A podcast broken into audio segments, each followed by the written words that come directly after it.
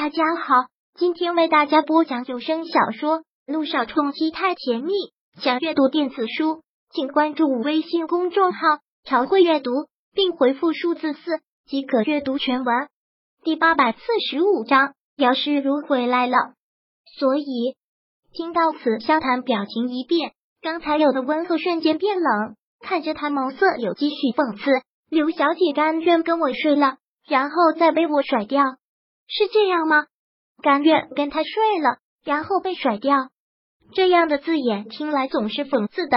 柳微微那如铁一般的自尊再次被踩在脚下。或许在他点头要做他女人，跟他上一床的那一刻，尊严就已经被自己踩在脚下了。柳微微啊，柳微微，这样的你，终究连自己都会看清你自己。车窗外的霓虹忽明忽暗，映照着他的脸，也是阴晴不定。过了不久，他又开口，声音却很生冷：“你不是圣母，就不要做圣母会做的事，更不要以为只要你退出，我跟他的关系就会和解，与你无关，与你无关是啊。萧谈的家事，他跟他父亲之间的事，的确与他无关，他们的关系不过赤裸裸的相互利用罢了。”也猛然又想到了萧谈之前说姚诗如的那句话，他还没有那个分量。用在此刻他身上恰如其分。柳微微暗自一个嘲讽：是你太高估了你自己。其实，在萧谈心里，你跟姚诗如一样，什么都不是，不过是出于某种目的，急于用来结婚的一个工具。丫头，猛然他靠近，他的腰被他捏紧，那张脸就这样被放大在他的瞳孔之内，那如恶魔一般的声调在往他的耳朵里钻。我心甘情愿被你利用。可以帮你得到你想到的一切和你想毁灭的一切，那么你总该付出相应的代价，这样才公平，不是吗？听到这句话，柳微微感觉在他大掌下的身子一抖，第一次那么明显的感觉到这个男人的可怕。也许这才是最真实的他吧。腹黑、狠厉、笑里藏刀，可以杀人于无形。而他口中说的要付出的代价是什么？是他的名声，还是别的？哈哈，哭的萧谈笑了出来，就好像刚才在故意吓他看到他被吓到的表情后的嗤笑。他抬手很暧昧的捏了捏他的鼻子，说道：“傻丫头，我愿意娶你，也愿意宠你一辈子，这不就够了？多少女人梦寐以求，怎么到了你就要顾忌那么多？不累吗？为什么非要活在别人的印象里？我眼里的柳微微，该是个很洒脱的女人。”洒脱这个词用在他身上合适吗？也许洒脱在很多时候是可以跟无牵无挂画等号的。没有东西可以再失去，自然就不在乎了。还有他说的，他愿意娶她，愿意宠她一辈子，这就够了吗？也是吧。谈过一次恋爱，付出过一次真心，然后悲伤的体无全肤，心死了，不再谈感情，却可以找个男人依靠，可以有个男人宠，无关爱情。这大概就是最好的结局吧，柳微微，你还在期盼什么呢？期盼那个在你生命中消失了四年的人，那个和你爱恨情仇纠缠太多的人再回来找你，然后重新开始吗？不，不可能的，他也没有退路了。身体给了萧谈，还有什么退路？柳微微长长的叹了口气，如今却连为自己叹息的资格都没有。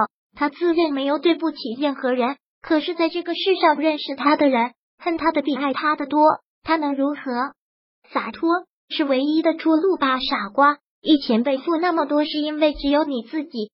现在有了我，聪明的女人应该把一切问题都交给我，而不是再把我的问题背在自己身上，懂吗？这句话说的很是宠溺，让柳微微有了那么一瞬间的失神。因为这样的话语，除了母亲说过之外。再也没有人跟他说过，不管是出于什么，让萧唐说的这些话，柳微微都觉得心里暖暖的。柳微微，你记住我一句话，只要你不放手，死心塌地做我的女人，我就不会让你受到任何伤害。他说的信誓旦旦，不容置喙。他信，可是他却没有想过，如果有一天是他放手了呢？许是萧谈那些话的关系。倒是让柳微微想通了不少。是啊，何必背负那么多？萧谈和萧成章的关系与他何干？很多时候，自私一点才会让自己过得好一些吧。接下来的一小段时间，柳微微过得很是安逸。萧谈雷打不动的每天接送她上下班，回了萧月，萧谈偶尔也会亲自下厨，这让所有的下人们都惊叹。吴妈跟柳微微说，自从老夫人去世之后，萧谈再也没下过厨，如今却肯为她亲自下厨，足见他在他心中的地位。到了晚上，他们两个就会抱在一起入眠。越来越像正常的夫妻生活，久而久之，这里的人也都把柳微微当做这里的女主人，从来都是少奶奶的，毕恭毕敬的叫着。这段时光在柳微微这二十多年来，算的是过得最安稳、最舒心的一段日子。只可惜的好景不长，飞机着陆，一个身材高挑的女人从上面下来，一副褐色的墨镜、暗色的口罩，外加一顶鸭舌帽，全副服装。看不到任何的五官，但身材却是无可挑刺的黄金比例，能感觉到他的高贵和高冷。下了飞机，他便大步走在前，经纪人在左，助理跟在后面，大包小包的拖着他的行李。走出机场之后，他便上了来接机的布加迪。他优雅的上车，一上车便摘掉了他的口罩和眼镜，露出那张绝美精致的脸，似被精心修饰过的艺术品。每一处的搭配都是完美，如果有种女人见了一眼就会过目不忘，就会让人怦然心动，说的就是她这样的女人。从整个外形上看，只能找到完美来形容。Alice 这次回国要不要通知媒体？Alice 是他的英文名字。一上车，他的经纪人米小便小心的问了一句：“先不用。”他冷冷的回答：“目光看向了车窗外。”看到这座久违的城市，倒是有些感慨。都已经有两年没回来了，这里果然变化很大。他冷哼的感叹了一下。都说物是人非，现在看来，怕是物非人也非了。是啊，这两年咱们这儿发展的特别快。司机应了一声，然后忙问爱丽丝小姐：“我们现在去哪儿？现在去哪儿？”听到这个问题，他眼眸微微的一缩。凝神想了一会儿，若是知道他回来，他大概会有惊无喜的吓一跳吧。或者应该说，他希望他永远都不会回来。